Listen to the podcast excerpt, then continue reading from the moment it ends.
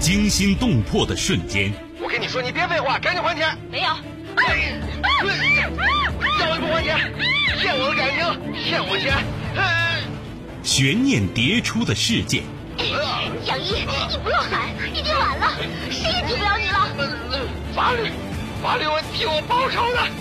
你，你也会不不好死。这就是对你人生哲学的最后总结。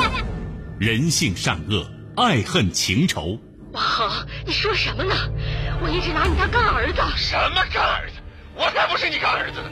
你我我告诉你，我就要跟你在一起，你赶紧跟他断绝关系。咱俩差着一辈儿呢，怎么在一块儿啊？你，我掐死你！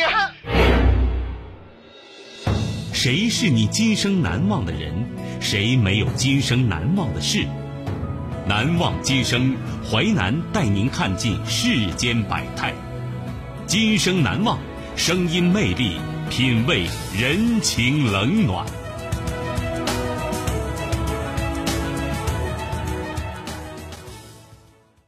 欢迎您收听《今生难忘》，我是淮南。事件回顾：时间二零二零年，地点湖北，人物于发海，事件一百四十二座墓碑，十五年寻亲记上集。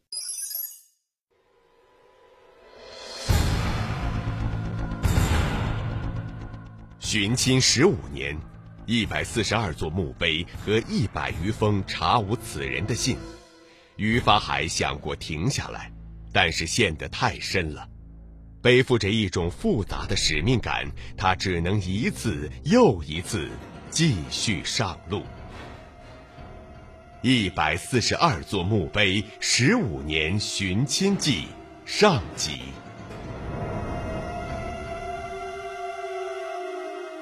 一百四十二座墓碑。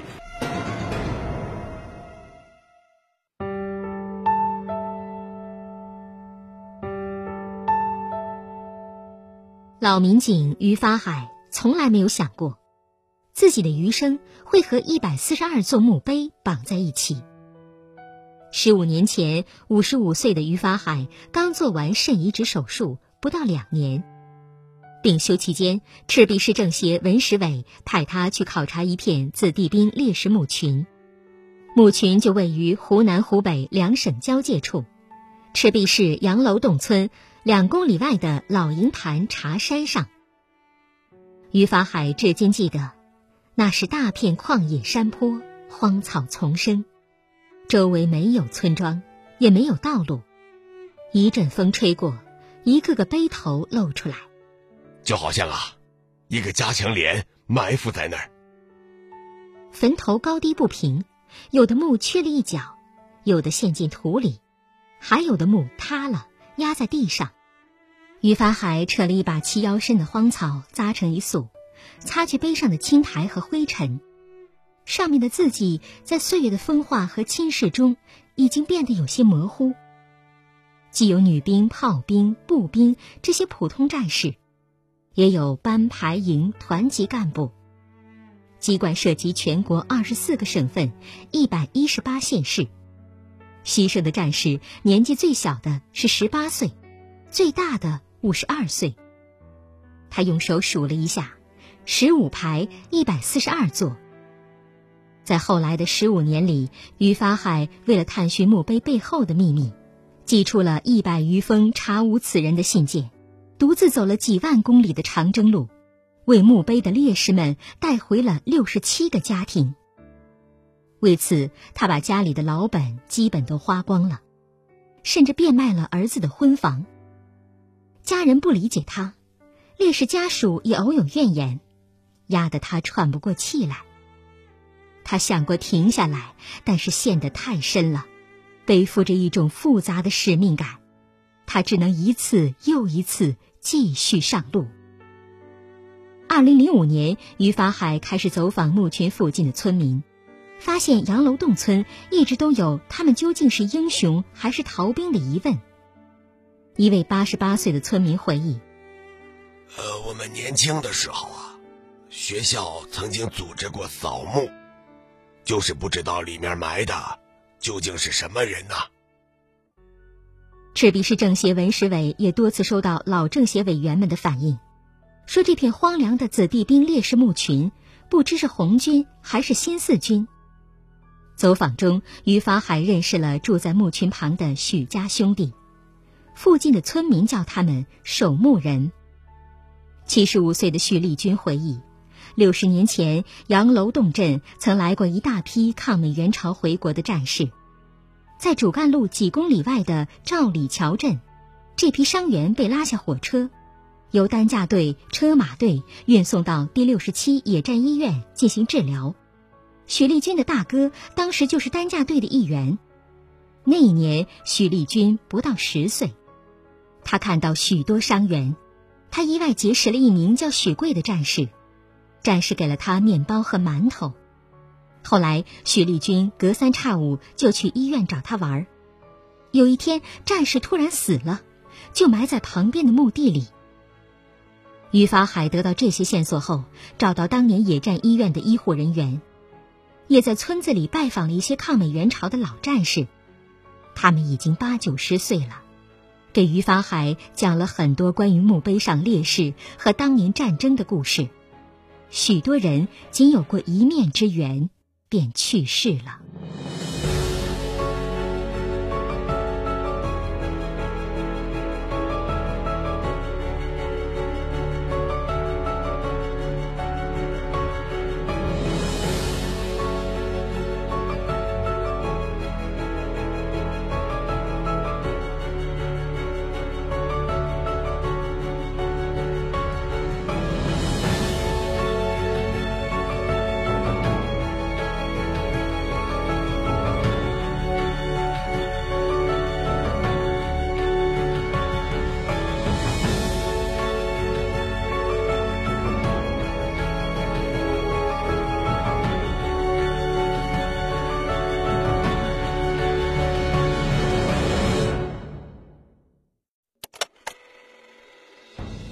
迎您继续收听《今生难忘》，淮南带您看尽世间百态，声音魅力，品味人情冷暖。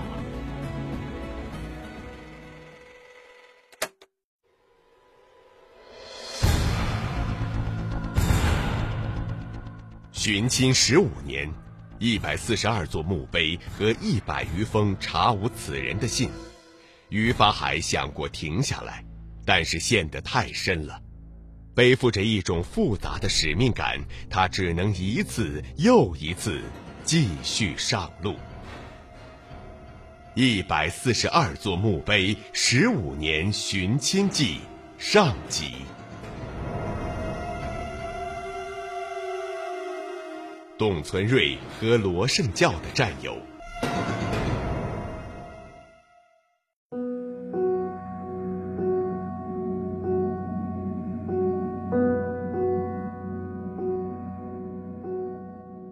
带着这些故事回到家后，于法海开始四处查找档案资料，考察村史。在一本从地摊上淘来的《赤壁民政志》里，他发现了一百四十二位烈士的名单，最终确定这里并非一片野坟，而是有据可查的烈士墓群。抗美援朝回国的伤员死去后，一个一个被抬到这片荒地里进行棺葬。他拿着书去墓地里，将书里的烈士名单与墓碑上的铭文一一进行比对，用红笔标出每个名字所在的墓碑位置。其中有董存瑞的战友王喜奎、罗胜教的战友周新良等等，但仍有九位烈士不在名单上。他又在一位抗美援朝老战士的回忆录中找到了这九位的名字，将他们补充在书旁白的地方。于法海将这些发现形成了一份报告，呈交给上级政府。赤壁市民政局给予市人武部、市公安局三家联合发起了为一百四十二位子弟兵烈士找家乡寻亲人的活动。这一百四十二个陌生的名字始终在于法海脑海里徘徊不去。他日日夜夜翻看写有烈士名字的这几页，边角都翻烂了。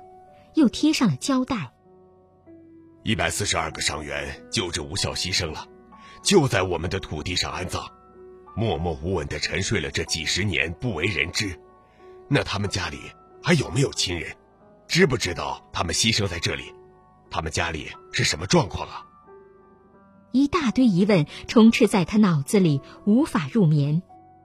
一百四十二个名字，就像一百四十二个谜题呀！带着好奇，于法海开始寻找这一百四十二个名字背后的家庭。关于烈士的全部线索，就来源于石碑上这短短几行碑文。于法海把碑文内容抄在纸上，石碑的位置高高低低，他跪在地上抄写，以免身上长长的手术刀口被压到。有时突然下起雨，笔记本上的字迹被打湿，钢笔水晕开一片，又得重新开始。他按照碑文上面的地址寄出信，十五年前一封普通信两角，挂号信八角。不知道从哪年开始变成了普通一元两角，挂号八元。再后来有了快递，一封信用快递寄就是二十元左右。当寻亲在日后成为于发海生活唯一的主题，时间的概念就在他脑海里变得模糊，只能靠物价的变化来记忆过程。钱都是我自己垫的，条子都留着，攒了一大本儿。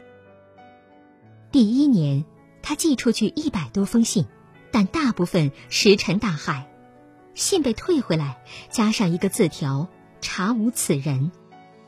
于发还怎么也想不通，为什么他们家人不回信呢？后来他发现，几十年过去，一些行政区域的划分早已发生改变，比如一位烈士的墓碑上刻着广东省北流县。而北流早已被划入广西界内，再比如湖北省沔阳县，现在已经改名为湖北省仙桃市。台湾花莲县舒富乡实则为花莲市寿丰乡。就连赤壁也从原来的蒲圻县更名，因为方言和近音字，有些烈士的名字也有出入。一位河南烈士的名字叫刘义斋，而墓碑上却刻着繁体的刘义奇。有些烈士性别甚至都写错了，女写成了男。那段日子，于发海又开始每天从早到晚钻进这些烈士名单里，找到一个核实一个，一共发现了七十个错误，一一校正，但仍旧没有回音。我当时啊也灰心了，把笔也撇了，直接扔到窗户外面去了。我烦，那些退回来的信，我也一把火把他们都烧了。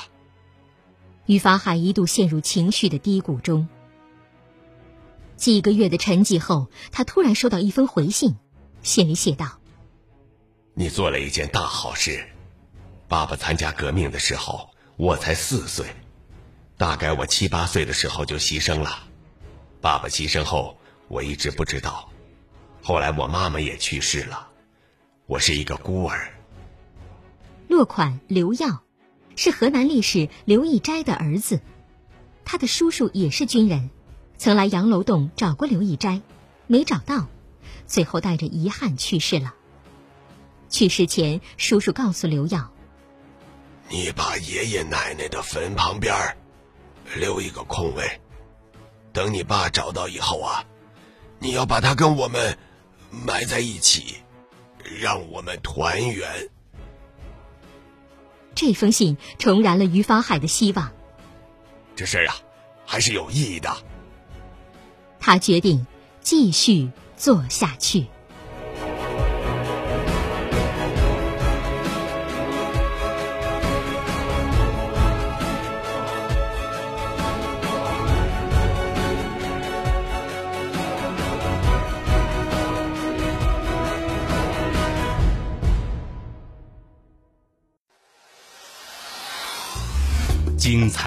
是结构，新锐的声音制作，在纷繁复杂的真相与假象中，淮南用魅力声音解读世间百态，品味人情冷暖。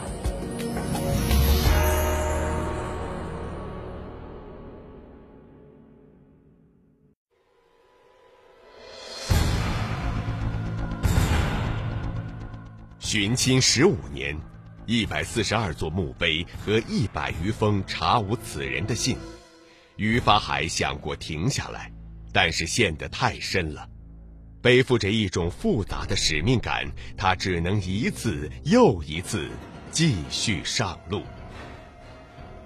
一百四十二座墓碑，十五年寻亲记上集。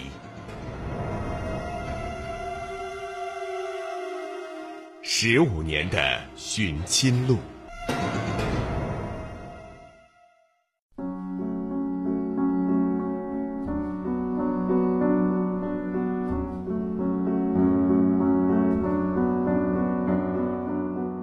二零零六年，于发海开始坐着火车为烈士寻亲，他的足迹几乎遍布全国，最北到丹东，最南到广西贵州。他在一张地图上把去过的地方都画上。我这十五年呐，也是一段长征路。二零零七年清明节前，于法海偶然看到一则报道，在太原有一位比自己大九岁的老检察官王爱甫也在做着相似的事情。于法海萌生了志同道合的亲切感。他和我一样，都是被烈士背后的故事感动了。于是他想办法联系到王爱富。如果你那里啊有湖北籍的烈士，我来帮你找。我这儿有个山西籍的，你帮我找找，可不可以？没过多久，王爱富就帮忙联系到了赤壁墓群中一位山西籍的烈士家属。二零零七年，于法海坐了二十多小时的火车到达太原，跟随王爱富驱车前往介休市义长塘北村。村子偏僻。被一圈土城墙围拢着。进村后，于法海开始一组一组的问，挨家挨户的找，最终找到温炳仁烈士的家属，在一户破旧老房子里。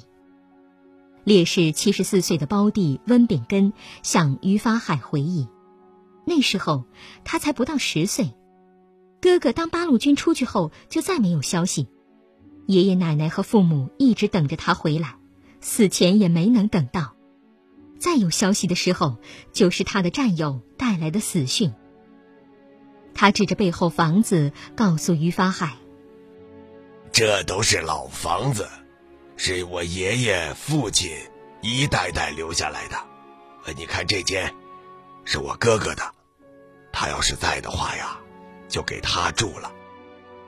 可惜呀，我哥哥不在了。”这句话刚出口，老人的眼泪一下子就出来了。父母在世的时候，不知道哭了多少回。我现在也有儿子了，儿子也是军人，我很想看看我哥哥。你们说在湖北，但我不知道在湖北哪里，哥哥的墓在哪里？于法海无奈。这是他出门找到的第一个家属。文炳仁的弟弟到现在都没有来过，不知道啊，是不是家里穷？此后的十五年，于法海遇到过各种各样的烈士家庭，有的是烈士的遗父子，从来没见过父亲，只听母亲讲起过；有的家庭已经苦苦寻觅了几十年，但始终没有音讯。有些家庭因为亲人去世变得破碎，有的消极生活，有的选择重组，有的无奈只能遗忘。于发海至今还能一字一句的背诵出十三年前收到江苏徐宝荣烈士家属回的信。于警官，我是徐宝荣烈士的后代，我想去看看我的亲人，我娘还在，她是烈士的妻子。可我不是烈士的儿子，我妈妈眼泪都流干了，一生就想见他一面。我就想啊，这是怎么回事啊？千里迢迢，再有困难，也要把这个谜揭开。于是他从赤壁坐火车来到江苏省沭阳县，烈士家属给远道而来的于警官做了一桌子饭。徐宝荣烈士的遗孀吴庆兰已经八十四岁。坐在门槛上，一直流泪，用方言讲着当年的故事。徐宝荣在参加抗美援朝战争前，曾回过一次家，也是那次娶了吴庆兰，相处了一两天就回到部队，再没有回来。吴庆兰收到丈夫死讯后，生了一场大病，一个大家庭由此破碎。徐宝荣的弟弟向他表明心意，于是两个苦难的人决定撑起三个小家。于法海声音哽咽：“我听老妈妈讲到这儿的时候啊。”就看到一个白发苍苍的老爷爷坐在旁边，他就是当年的弟弟，已经七十五岁了，眉毛都白了。在路上摇手接我的是他们的儿子，三十多岁，两人一共生了三儿一女。他们全都跪下来说：“李警官，恩人呐，恩人呐！”我能不感动吗？我做了什么呀？我就起了一个通讯员的作用。可是这些故事感染着我呀。你不能说人没有良心，人是麻木的。就算没有一个人支持我，不管是别人羡慕还是嫉妒我，我都要做这个事情。于发海说。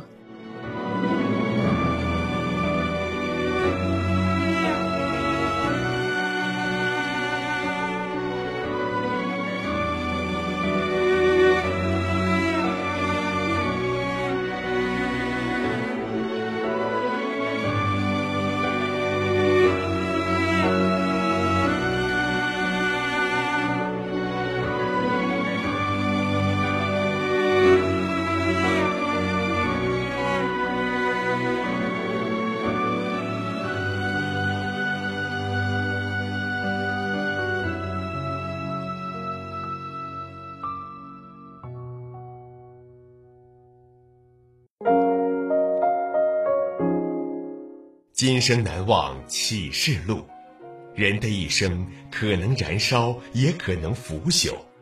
我不能腐朽，我愿意燃烧起来。奥斯特洛夫斯基。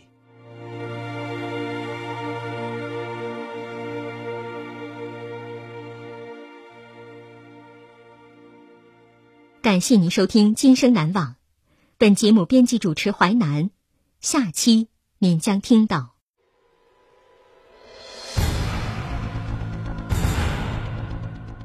寻亲十五年，一百四十二座墓碑和一百余封查无此人的信，于法海想过停下来，但是陷得太深了，背负着一种复杂的使命感，他只能一次又一次继续上路。一百四十二座墓碑，十五年寻亲记，下集。今生难忘。首播时间：周一至周五十七点三十分至十八点。本节目可以在吉林广播网、蜻蜓 FM 在线点播收听。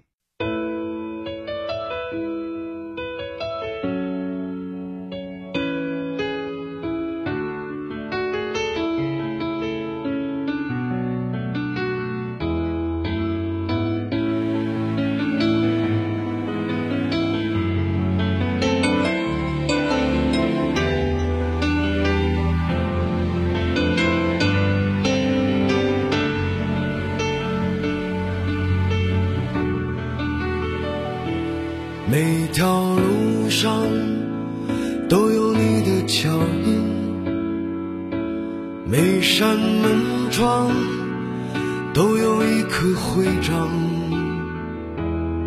有人用乌云对比蓝天，有人用光芒守护信仰。肩上的心托起沉重的梁，因为你们拥有一个共同的名字。每次风雨中都有你的身影，每个黑夜里都有你的光芒。有人用微笑解释存在，有人用孤独理解安详。头顶的星照亮黑色的眼睛，因为我们拥有一片共同的天空。和平的年代平凡的英雄你身后的光照耀肩上的心和平的年代时代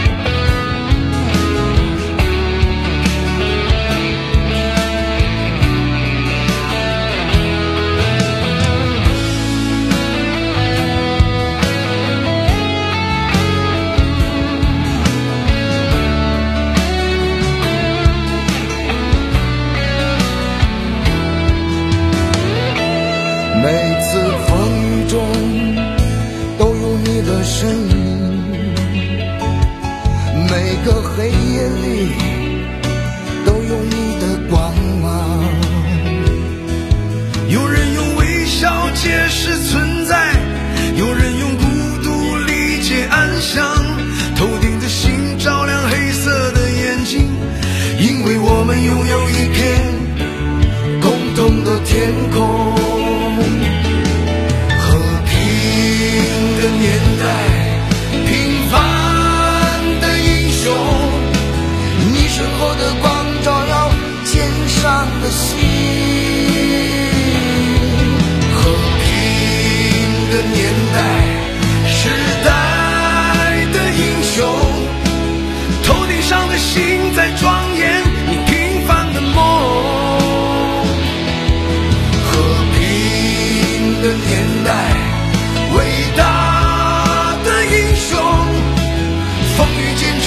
守护